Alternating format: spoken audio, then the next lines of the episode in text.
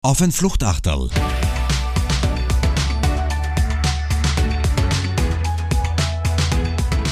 Mit Alexander Raffiner. Und Clemens Pick, Vorsitzender der Geschäftsführung der APA Austria Presseagentur. Lieber Clemens, ich freue mich sehr, dass du da bist zur Premiere vom Fluchtachtal. Herzlich willkommen, fein, dass du da bist. Ich freue mich auch sehr, lieber Alex, und vor allem danke für deine Einladung habe mich wirklich sehr gefreut im Vorfeld darauf, dich in deinem neuen Büro zu sehen und es ist schön hier zu sein. Clemens, danke dir. Es ist, das ist kein Zufall, dass du bei der Premiere dabei bist und was mir da immer wichtig ist und ich habe es dir im Vorfeld gesagt, äh, wir reden heute einfach miteinander. Ein Fluchtachtal ist äh, ein Ratscher, sagen wir in Tirol, ein Fluchtachtal ist unplugged. Wir waren schon auf, eine, auf das eine oder andere Fluchtachtal. Ich schließe nicht aus, dass wir im Anschluss an eins gehen. Und was mir wichtig ist, es geht ähm, äh, in erster Linie um die Person und, und, und den Menschen und die, die Funktion. Und wir beide kennen uns einander schon ziemlich lange. Und äh, du bist der Grund, dass ich in Wien bin. Das ist mittlerweile schon eine Zeit her. Warst du eigentlich, wo wir uns das erste Mal gesehen haben und wie lange das her ist? Überhaupt das erste Mal. Überhaupt das erste Mal. Also ich habe ein, ein, ein Treffen am Management Center Innsbruck im Kopf. Ähm, war das unser erstes Treffen? Das war unser erstes Gut. Treffen. Ich war Student am MCI und du, hast, äh, du warst Vortragender am MCI. Eben, an das kann ich mich natürlich auch noch sehr gut erinnern. Es war mir und ist es mir ja eigentlich bis heute sehr, sehr wichtig, das, was ich aus praktischer Sicht äh, in den letzten 25 Jahren gelernt habe. Ich feiere heuer ja auch mein 25-jähriges Dienstjubiläum insgesamt und davon 20 Jahre in der APA. Und mir war es immer wichtiger, aufgrund einer Nähe zum Wissenschaftsbetrieb insgesamt, da immer wieder freie Zeitflächen zu nützen, um auch zu unterrichten. Jetzt muss ich natürlich sagen, das kommt immer zu kurz, aber umso mehr habe ich auch meine, meine Unterrichtsauftritte in, in guter Erinnerung und das war unser erstes Aufeinandertreffen, das ist richtig. Ja. Du hast sehr früh damit gestartet, weil äh, in einem Alter wo andere, ja, du wirst auch das auf dem einen oder anderen Studentenfestel gewesen sein, aber mit einem sehr jungen Alter hast du schon dein erstes Unternehmen gegründet, Clemens. Ja, wir haben damals, ähm, das war 1996, tatsächlich als Studenten an der Uni Innsbruck einen Seminarraum im Sommer verwendet, um das, was wir damals im Studium gelernt haben, auf reiner freier privater Basis, nämlich Medien zu vermessen, zu schauen, welche Politiker mit welchen Themen wie oft vorkommen, das in diesem Sommer 96 äh, äh, zu tun im Hinblick auf den EU-Wahlkampf, den ersten österreichischen EU-Wahlkampf 1996. Damals war natürlich keine Rede davon, dass daraus ein Unternehmen werden soll. Es war eine, ein rein von Interesse getriebenes äh, Projekt. MediaWatch war der Name. Und wir haben damals allerdings sehr schnell entdeckt, dass diese Daten, die wir da erheben über Spitzenpolitiker im ORF-Fernsehen, für große Aufmerksamkeit sorgen. Und erste Medienunternehmen waren der, der Standard, das Profil, die Tiroler Tageszeitung, die Interesse an diesen Daten bekundet haben. Und äh, ein paar Monate später haben wir uns mit dem damaligen Chefredakteur des Standard, dem Gerfried Sperl, bei einer Veranstaltung im ORF Tirol getroffen und daraus ist eine institutionelle Zusammenarbeit mit der Tageszeitung Der Standard entstanden, wo wir dann wöchentlich Daten über die Präsenz von Politikern im ORF-Fernsehen im äh, Standard veröffentlicht haben. Und daraus ist dann ein Unternehmen entstanden. Und das war letzter, in letzter Konsequenz insgesamt äh, mein Weg in die Medienbranche und auch in die APA, weil dieses Unternehmen haben wir dann und äh, ich dann letztlich äh, 2008 die letzten Anteile an die APA verkauft. Ja. Das war dann, dein, wie gesagt, du bist der Grund, dass ich dann nach Wien gegangen bin. Ich habe ja einige Jahre bei der APA arbeiten dürfen. Das war dann dein Weg nach Wien, äh, der Verkauf der MediaWatch dann an die, an die APA. Ähm, zunächst war der Verkauf der MediaWatch an die APA ein, ein, ein Teilverkauf mit äh, rund 75 Prozent. War dann noch einige Jahre in Innsbruck, habe dann aber das Angebot erhalten, nach Wien zu gehen und in die Geschäftsleitung der APA einzusteigen, habe dieses Angebot wahrgenommen, weil ich immer schon ähm, einen Weg finden wollte, auch um außerhalb von Tirol beruflich tätig zu sein. Da hätte es mehrere Optionen gegeben. Es wurde die Option Wien, bin sehr glücklich hier auch. Wenn ich höre, dass ich der Grund bin, dass du in Wien bist, dann schwingt immer ein bisschen Verantwortung mit. Das heißt, äh, ich hoffe, es geht dir gut in Wien, Alex. Es geht mir richtig gut in Wien. Ähm, ich habe die, es war damals eine goldrichtige Entscheidung, die ich so auch nicht getroffen hätte, wenn wir uns davon nicht gekannt haben. Das ist jetzt nicht so dahergeredet, das ist so. Ich kann mich noch gut erinnern, Deine Vorlesung war zum Thema Kommunikationscontrolling. Da hat es damals ein oder zwei, lass es drei Bücher, wissenschaftliche gegeben und ich habe gesagt, ähm, bei dem muss ich meine Diplomarbeit schreiben, beziehungsweise wir haben diese Expertengespräche auch miteinander geführt mhm. und dann hat mir der Weg, nach, der Weg nach Wien geführt. Jetzt war ich so an der Clemens in der APA, wo ich dann starten habe dürfen, auch unter, unter deiner Fittiche. Ich war damals Anfang, naja gut, ich war Mitte 20, aber ich war einer von den Mitte 20-Jährigen, die glaubt haben, die wissen schon alles, was es zu wissen gibt über, über Kommunikation. Und in der APA habe ich gelernt, was ich alles noch nicht weiß und das war verdammt viel wie entsteht eine Nachricht, wie entsteht eine Nachricht nicht, warum und, und äh, es war eine ganz spannende Zeit, ich habe extrem viel gelernt. Ich mir auch nicht mehr weiß, ob du, ob du dich noch daran erinnern kannst, ich war damals nur jung genug im Jahr 2009, um Teil des äh, APA Rookie Teams zu sein. Kannst du dich noch erinnern? Ja, selbstverständlich. Was hat das APA, kannst du dich noch erinnern, was das APA Rookie Team damals gemacht hat? Äh, wenn ich es richtig im Kopf habe, war eine wesentliche Aufgabe, eine Strategiearbeit äh, im Zuge der neuen APA-Strategie herzustellen. Ich glaube, das war eine eigene Projektgruppe und ansonsten bitte klein mir auf, was war noch eure Aufgabe? Ich tät heute lieber als Rookie durchgehen, aber ich habe es mir tatsächlich angeschaut. Es hat 2009, es war der 15. Jänner, ein Ereignis geben, das uns alle verdammt beschäftigt hat in der Nachrichtenagentur. Jetzt lasse ich kurz einen Einspieler machen, der, ich gebe es zu, sehr, sehr schwierig ist, aber ich bin gespannt, ob du dich noch erinnern kannst. We can't do it. Okay, which runway would you like at Teterboro? We're going to be in the Hudson. Um, I'm sorry, say again, Cactus? Richtig schwierig. Weißt du noch, was das für ein Ereignis war? 15. Jänner 2009. Na, klär mich auf. Das war der Funkspruch von dem Flieger, der damals im Hudson River ah, gelandet okay, ist. Okay. Wahnsinnsereignis, ja, absolut. Warum? Absolut. Weißt du noch, und das war so ein bisschen der Anlass von dieser Rookie-Gruppe. Ähm, damals korrigiere mich, das war das erste Mal, dass Social Media schneller war wie jede Nachrichtenagentur der Welt. Das war so ein bisschen der Aufhänger, weil das war ein Tweet. Was ist seitdem passiert? 2009, jetzt haben wir 2021. Ähm, das ist jetzt ein bisschen ein, ein, ein rascher Überblick. Aber damals war so der Startpunkt, hey, da draußen passiert was. Das ursprüngliche ähm, Wording war immer, die APA ist der Gatekeeper der Nation.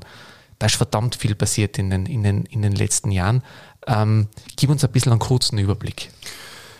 Ja, ich würde sagen, es ist in den letzten zwölf Monaten verdammt viel passiert. Es passiert überhaupt sehr viel. Die Geschwindigkeiten nehmen zu. Wenn man zurückschaut in dieses Jahr 2009 oder um diese Zeit herum, was passiert ist, dann würde ich fast vorschlagen, noch ein, zwei Schritte zurückzugehen, um irgendwie eine Gesamteinordnung zu finden. Mitte der 90er Jahre mit dem Aufkommen äh, und Erstarken des Internet haben sich ja zunächst wahnsinnig viele Hoffnungen verknüpft. Hoffnungen auf Partizipation, auf Teilhabe. Viele dieser Hoffnungen haben sich erfüllt, viele aber eben auch nicht. Es war eine Aufbruchstimmungszeit, natürlich ganz eine massive. Es gab auch viele Hoffnungen der Medien in dieser neuen Internetwelt, dementsprechend auch mit den bestehenden Geschäftsmodellen Fuß zu fassen. Dann kam eine sehr lange Zeit der Ernüchterung, sowohl was die Rolle der Medien im Internet betrifft, im Umgang mit den großen Tech-Plattformen. Und jetzt erleben wir aus meiner Sicht gerade ein neues Erstarken der Medien tatsächlich in dieser digitalen Welt. Die Medien entdecken gerade das Wichtigste, das sie haben in ihrer Außenwirkung, nämlich ihre Userinnen und User. Sie gehen wieder ganz in den direkten Dialog, in die direkte Auseinandersetzung. Sie versuchen die Medien ganz intensiv wieder Anschluss herzustellen an diese Userinnen und User, insbesondere wenn es darum geht, neue Finanzierungswege zu finden. Also die klassischen digitalen Abo-Modelle auf neue Beine zu stellen, anzuerkennen, dass es gerade im Werbeumfeld wahnsinnig schwierig äh, geworden ist äh, im Hinblick auf die großen äh, Tech-Plattformen. Und andererseits erleben wir eine massive, unter Anführungszeichen, publizistische Krise dieser Tech-Plattformen, die zwar ökonomisch unglaublich erfolgreich sind, aber gerade in letzter Zeit, denke ich, haben alle Bürgerinnen und Bürger oder viele davon im digitalen Raum auch erfahren, was der Preis ist. Der Preis für diese neuen Modelle. Der vermeintliche Preis oder der Preis des vermeintlichen Gratis äh, im Internet sich bewegens, der Preis, hyperaktiv auch auf sozialen Medien tätig zu sein, die ich weder als sozial noch als Medien beschreiben würde. Und da liegt noch ein großer Weg insgesamt vor uns, gerade mit den digitalen großen Technologieplattformen regulatorische Rahmenbedingungen zu finden, aber insbesondere auch, dass jede und jeder einen persönlichen Umgang damit findet, einen vertrauenswürdigen Umgang. Und das erlebe ich gerade in letzter Zeit als äh, sehr positiv in Wahrheit für die klassischen Medien, um Neupositionierungen herzustellen. Es gibt viele medienübergreifende Projekte, die Medien tun sich zusammen, man entwickelt gemeinsam neue Dinge, man schafft äh, starkes Markenbewusstsein im digitalen Raum. Und das ist letztlich, was mir immer an der APA so fasziniert hat, dieser Gedanke der Zusammenarbeit, dieses Gemeinschaftsunternehmen APA, das eben für den österreichischen Medienmarkt ein Instrument ist, um derartige Technologien und Digitallösungen gemeinsam für alle herzustellen. Und auch, die APA feiert ja heuer ihr 75-jähriges Bestandsjubiläum als unabhängige Genossenschaft und auch ein Instrument der Demokratie letztlich ist, weil das haben wir natürlich auch gesehen, die zunehmende Polarisierung in den sogenannten sozialen Medien insgesamt und in dieser Pandemie im Speziellen, die natürlich schon sehr, sehr besorgniserregend ist und hier versucht die APA natürlich insgesamt durch einen neutralen und zuverlässigen Nachrichtendienst auch sowas zu sein wie ein Kühlmittel in diesen überhitzten Meinungsmärkten. Und deshalb erlebe ich die Zeit im Moment, so herausfordernd sie ist, als äh, wahnsinnig spannend. Einfach deshalb, um mit zu gestalten in diesen äh, Übergangszeiten. Das ist anstrengend, das ist ein Marathonlauf, in dem wir da alle stehen. Ich erlebe es aber als Privileg, äh, hier auch äh, mitarbeiten zu dürfen. Und das ist letztlich, ähm, denke ich, immer die Frage, die jeder für sich dann klären muss. Ähm, wie geht man mit diesen Themen um, die da gerade alle äh, auf uns einwirken? Und ich denke, wenn man äh, hier diesen verantwortungsvollen Teil wahrnehmen kann, der drinnen liegt, dann ist das letztlich eine wunderschöne Aufgabe. Und du sagst es ähm, schon seit vielen Jahren und ich kenne die lange, ich, ich kenne die gut. Du, du brennst für diese Aufgabe, du bist der Medienmanager mit, mit Herz und Seele. Du hast nicht umsonst ähm, von dir selber gesagt, du bist der glücklichste, äh, der glücklichste Agenturgeschäftsführer Europas. Ähm, warum? Also, das war natürlich eine kokette Aussage, weil den Glückszustand der anderen Agenturchefs kann ich jetzt auch nicht äh, äh im Detail beurteilen und um das geht es ja gar nicht. Was ich damit meinte, war, dass die APA insgesamt eine Ausnahmeagentur in Europa ist, aber auch wenn man weiterschaut, insgesamt würde ich sagen sogar weltweit, wir hatten letztens äh, den Chef der amerikanischen Nachrichtenagentur, der Associated Press, bei uns auf Video natürlich im Rahmen einer äh, Zoom-Konferenz. Gary Pruitt, der mit Jahresende aus der AP ausscheidet. Und ich habe den Gary eingeladen, bei uns im Management zu erzählen über die Herausforderungen auch einer globalen Nachrichtenagentur.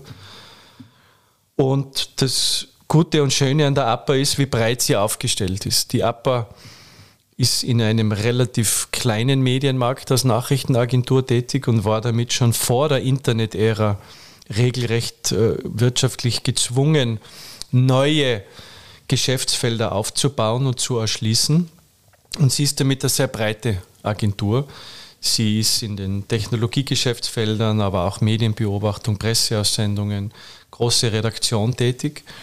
Und das Schöne, was ich damit meine und damit glücklich meine, ist, dass die Themen in meinem Alltag ein sehr bunter Strauß an Themen sind, die alle immer mit Medien und Kommunikation zu tun haben, immer an der Schnittstelle zu Digitalisierung und Technologie. Und das ist wahnsinnig abwechslungsreich. Und ich schätze das sehr, dass wir nicht nur sehr fokussiert im redaktionellen Bereich arbeiten, sondern es gelungen ist, auch über die Landesgrenzen hinweg in diesen viel zitierten neuen Geschäftsfeldern tätig zu sein. Und äh, das ist wirklich als Privileg, in dieser Breite zu arbeiten und damit auf Augenhöhe mit großen Agenturen tätig zu sein. Und deshalb erlebe ich mich als sehr glücklichen Agenturchef. Und das strahlst du auch aus. Eines, die ab auch seitdem du nach Wien gekommen bist und sie sich weiterentwickelt hat, ähm, hat sich das Geschäftsmodell weiterentwickelt. Du hast vom Digitalisierungsschub schon gesprochen.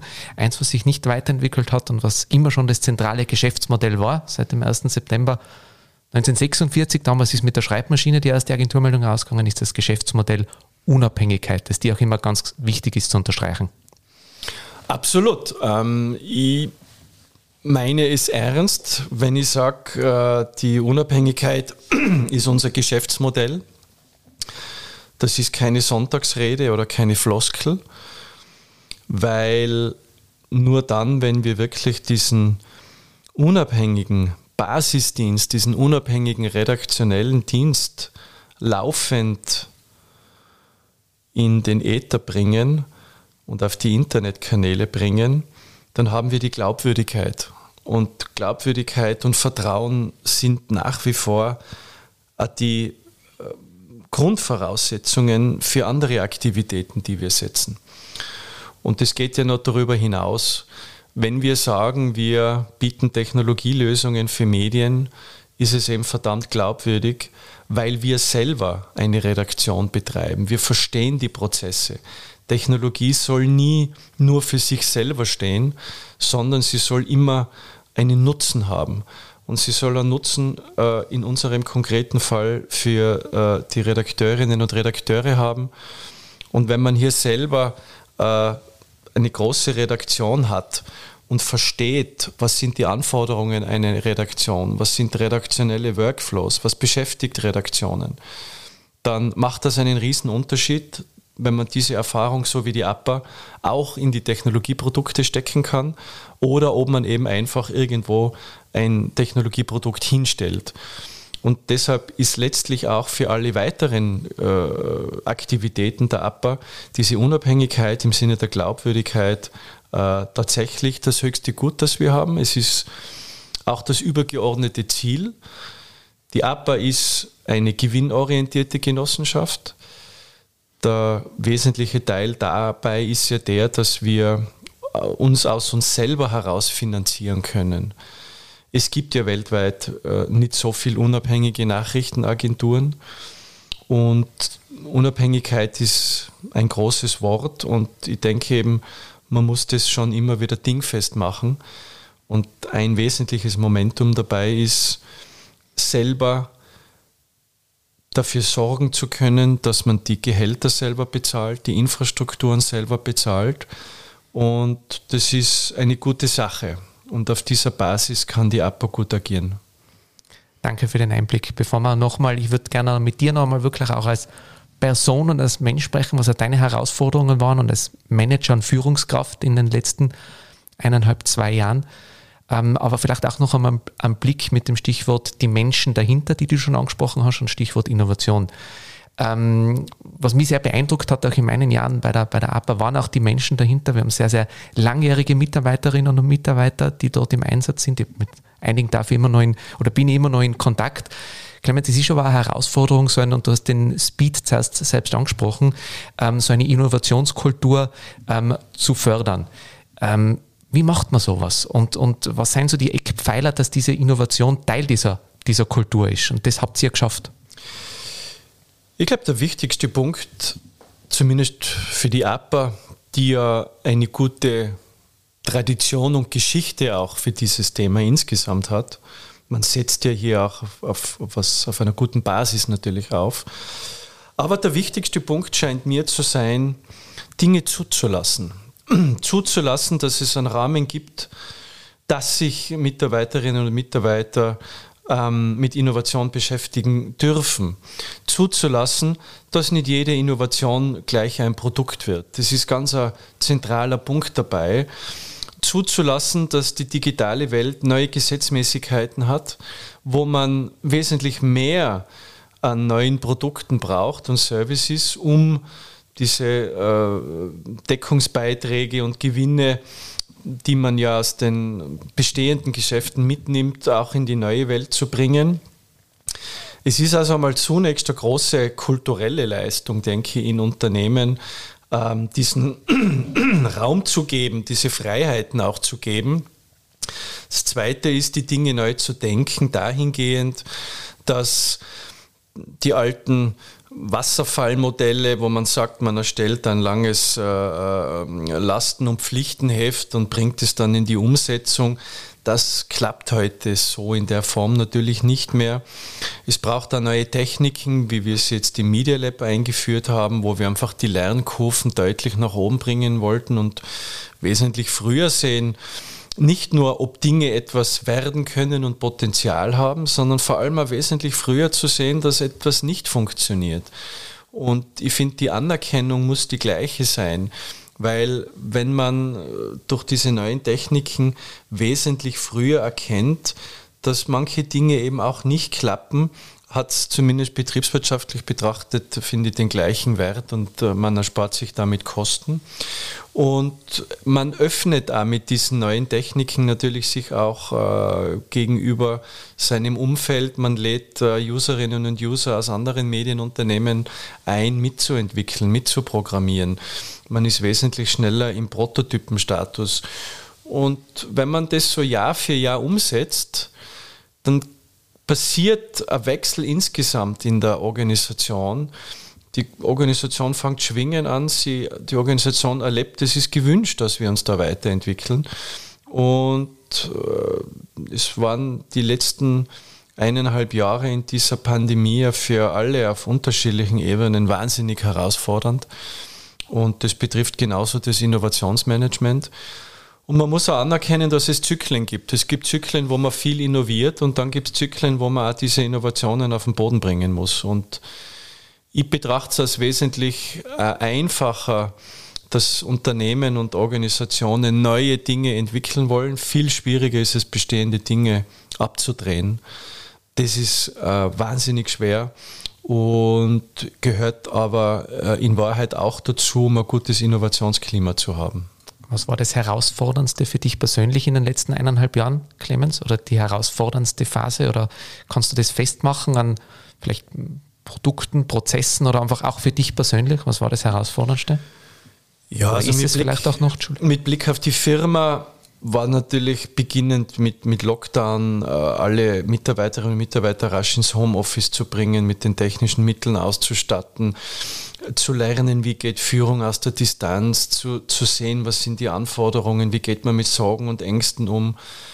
Ich denke, da haben wir viele Unternehmen ähnliche Erfahrungen äh, mit Blick auf diesen März 2020, wo wir dann mit dem Paukenschlag am 16. März ins Homeoffice gewechselt sind vielfältige Herausforderungen. Die APA hat eine andere Strategie gefahren als einige andere Medienbetriebe. Wir, haben, äh, wir sind bewusst nicht in Kurzarbeit gegangen. Wir haben äh, Investitionen fast verdoppelt, weil es ja letztlich auch die Aufgabe der Genossenschaft ist, äh, für die Medien da zu sein. Persönlich ist es äh, mir ergangen, ich denke, wie allen Menschen auf dieser Welt letztlich.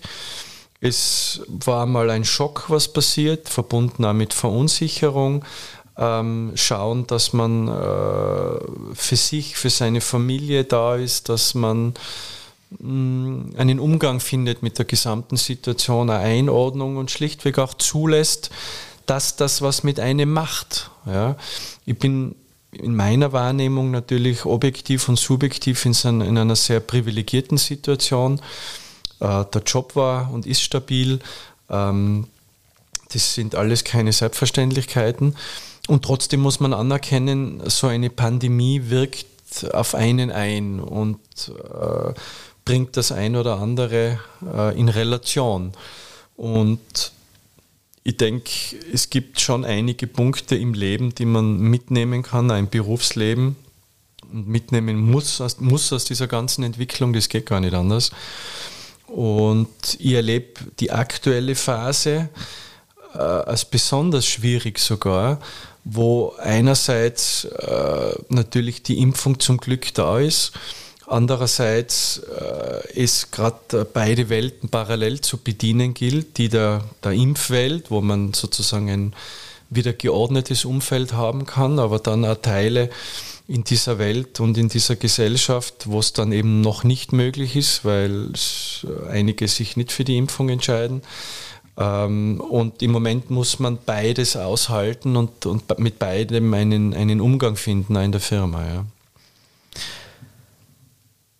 Clemens, ich weiß, dass du äh, und ähm, selber nicht gerne über, über, über, über, die, über die sprichst oder die selber ähm, in, den, in, den, in den Mittelpunkt äh, rückst, dann muss ich das äh, machen.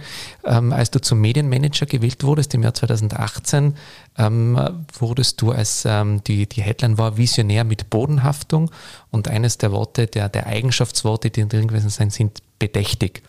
Und ähm, ich, kann das beurteilen. Ich mag das Wort bedächtig sehr gern oder, oder gelassen. So habe ich die immer, so habe ich immer kennengelernt und, und äh, das lebst du auch vor, sowohl als, als Führungskraft ähm, als auch, und wir sehen uns ähm, nicht oft, aber wenn wir uns sehen, haben wir einen sehr, sehr, sehr feinen Austausch und einen freundschaftlichen. So wie heute, wo ich dich angerufen habe, ich, das höre ich durchs Telefon, dass du eigentlich auf 150 bist, aber du kommst bei der Tür rein, nimmst da dafür Zeit und, und dafür auch ein großes Danke und, und äh, ich weiß das wirklich zu schätzen hat, als wir das heute machen. Aber ich möchte auf was ganz Bestimmtes heraus, weil ich glaube, gerade diese Bedächtigkeit ist durchaus was, was uns abgeht, auch in dieser Polarisierung. Schneller heißt oft auch lauter. Wie schaut dein persönliches Social Media Verhalten aus? Also ich habe schlichtweg einen professionellen Zugang dazu, wo es darum geht, in diesem professionellen Zugang zu verstehen, was passiert, die, die Abläufe zu verstehen, zu verstehen, was bedeutet es für unser Geschäft, wenn äh, neue Plattformen entstehen, wie funktionieren sie.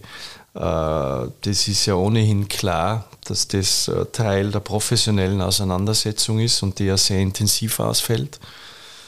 Das betrifft äh, nicht nur Twitter, sondern insgesamt die Frage der großen Tech-Plattformen. Äh, wir gehen ja ein Faktencheck-Programme in Partnerschaft mit anderen Agenturen für diese Tech-Plattformen. Das sind alles sehr ambivalente Fragestellungen.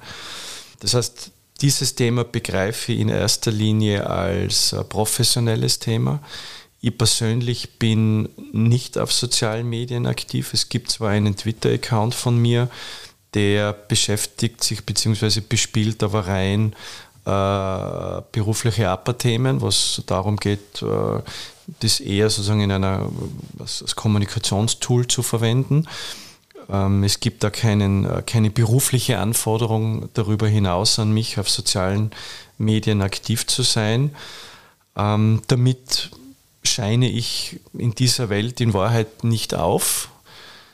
Das passt auch sehr gut für mich persönlich so. Habe eben auch weiters keine Notwendigkeit nach wie vor für mich darin entdeckt, das zu tun. Ähm, ich habe äh, mittlerweile drei erwachsene Töchter, die natürlich äh, teilweise zumindest äh, weniger auf Twitter und weniger auf Facebook, das sind eher andere Kanäle wie Insta natürlich aktiv sind mir geht es weniger darum, auf sozialen Medien aktiv zu sein, sondern vielmehr zu verstehen, was passiert in den jüngeren Generationen. was passiert in den Wertemodellen und das spricht mir wahnsinnig an, was da gerade passiert. Und ich bin mit vielen jungen Menschen, nicht nur, also natürlich mit meinen Töchtern, aber auch im Umfeld der APA mit neuen Projekten im Austausch. Das ist der eigentliche Teil, der mich interessiert, weil wir stehen in einem dramatischen Umbruch im Hinblick auf äh, die nachfolgenden Generationen, nicht nur was ihr Mediennutzungsverhalten betrifft, das wissen wir eh, sondern auch in der Frage, wie wollen sie zukünftig arbeiten und äh, was für Werte haben sie. Und da passiert gerade wahnsinnig viel und auch in der Frage Diversität in Unternehmen wie bringen wir nicht nur jüngere Menschen ins Unternehmen, sondern auch mit einem anderen kulturellen Hintergrund. Wie schaffen wir das alles unter einen Hut zu bringen? Und da fühle ich mich mit den nachfolgenden Generationen sehr verbunden, weil ich kann äh, diesen Wertemodellen sehr, sehr viel abgewinnen und das halte ich in der Auseinandersetzung mit dem Thema auch der sozialen Medien für den entscheidenden Punkt. Mir geht es da eher um das, was, was sind die inhaltlichen Punkte, um das geht. Und das mache ich sehr gern und auch sehr leidenschaftlich. Und ähm, ansonsten ist mein Medienkonsum natürlich insgesamt sehr intensiver. Ich leiste mir auch den Luxus, nebenher auch meine, meine persönlichen Interessenslagen auch im Medienbereich, neben dem, was man ohnehin professionell äh, benötigt, ähm, auch zu bedienen. Das ist dann eher äh, logischerweise ein Wochenendthema, eher internationale Themen, äh, Medien zusätzlich zu konsumieren. Ja, das würde ich sagen, ist so overall mein Medienkonsum. Ja. Da fällt mir jetzt gerade ein, was macht eigentlich Clubhouse? Ich kann mich erinnern, es war eine Phase, wo wir uns länger nicht gesehen haben und dann haben wir uns alle beide zur Hochphase zufällig auf einem Clubhouse Clubhouse muss ich sagen, ist professioneller als Clubhouse, äh, haben wir uns auf einem Clubhouse-Podium äh, getroffen und ich habe die dann ganz oldschool angerufen und habe gesagt, und, was sagst? Ja, es ist im Nachhinein äh, immer easy going ähm, zu sagen, man hat eh gewusst, was passiert. Ich glaube, es war einmal spannend zu schauen, wie so ein Hype entsteht, durchaus auch da dabei zu sein, einmal im Sinne der Partizipation. In meiner Wahrnehmung ist das Thema zumindest äh, so, wie es es damals angelassen hat, jetzt völlig weg. Also ich persönlich äh, bin ja nicht auf, auf Clubhouse mehr aktiv. Ja. Äh, es war im, Wes im Wesentlichen ein, ein, ein für ein paar Tage lang einmal hochinteressant zu schauen, wie sich äh, unsere Community natürlich äh, wie eine Karawane auf, auf, auf Clubhouse, äh, äh, man muss eben sagen, durchgezogen ist, weil in meiner Wahrnehmung ist niemand dabei stehen geblieben. Es bleibt trotzdem unter dem Strich übrig. Es ist im ganzen äh, Feld äh, Audio natürlich hochspannend, was da gerade passiert. Und das ist äh, Trial- und Error-Phase und äh, ja, kann eigentlich zu Clubhouse im Wesentlichen nicht mehr sagen. Clemens, ähm, zum Abschluss. Du hast es erwähnt, die APA hat ihr 75-jähriges, ihren 75-jährigen Geburtstag gefeiert. Was wünscht man der APA zum 100-jährigen? Ja, wir wünschen ihr zum 100-Jährigen, dass sie ein Team hat und Eigentümer hat, die nach wie vor so gut auf die APA schauen können, dass sie äh, in der Form weiterhin äh, sich verwirklichen kann, die APA. Ich glaube, die APA ist ganz stark in der, in der Verwirklichung, nicht nur in der Selbstverwirklichung, sondern in der Verwirklichung von Themen, wo ich wirklich der Meinung bin, die braucht der Medienmarkt, aber die braucht insbesondere auch äh, die, die, die Öffentlichkeit und in dem Fall die professionelle Öffentlichkeit. Das wünsche ich der APA, dass sie den Rahmen hat, das zu tun, was dann in, in 25 Jahren angesagt ist. Ähm, was immer es ist. Gleichzeitig würde ich mir aus der heutigen Sicht natürlich wünschen, dass gerade die zentralen Stichworte Unabhängigkeit ähm, und das wird und bleibt das zentrale Thema der APA, das ist ihre Herkunft, ähm, unabhängige Agenturjournalismus, den wird es weiterhin geben. Den braucht es in 25 Jahren genauso, wie es ihn jetzt braucht. dass es andere Mittel und Wege gibt, den äh, zu finanzieren, den sicherzustellen, das ist ganz bestimmt so. Und das wünsche ich mir für die APA. Was wünscht man dem glücklichsten Agenturmanager Europas zum 50. Geburtstag, wo es ja noch einige Jahre hin ist? Zum 50. Geburtstag? Ja. Ähm, dass es ungefähr so ist wie jetzt. da wäre ich schon total happy. Äh, jetzt habe ich eher gedacht, die Frage lautet, was, was wünschst du mir in, für in 25 Jahren?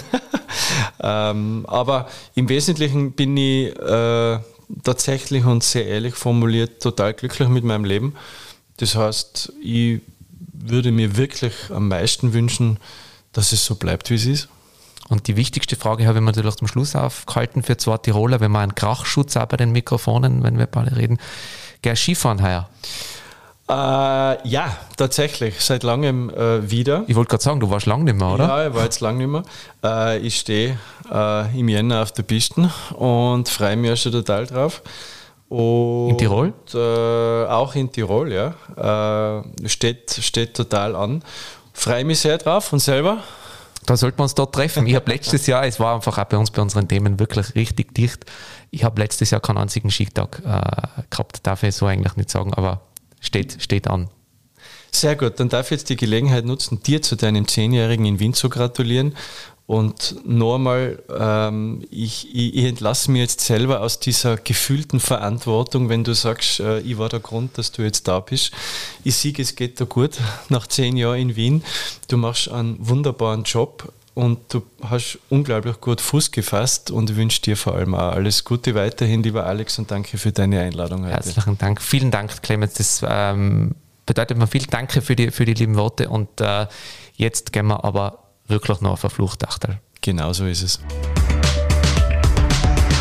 Auf ein Fluchtachtel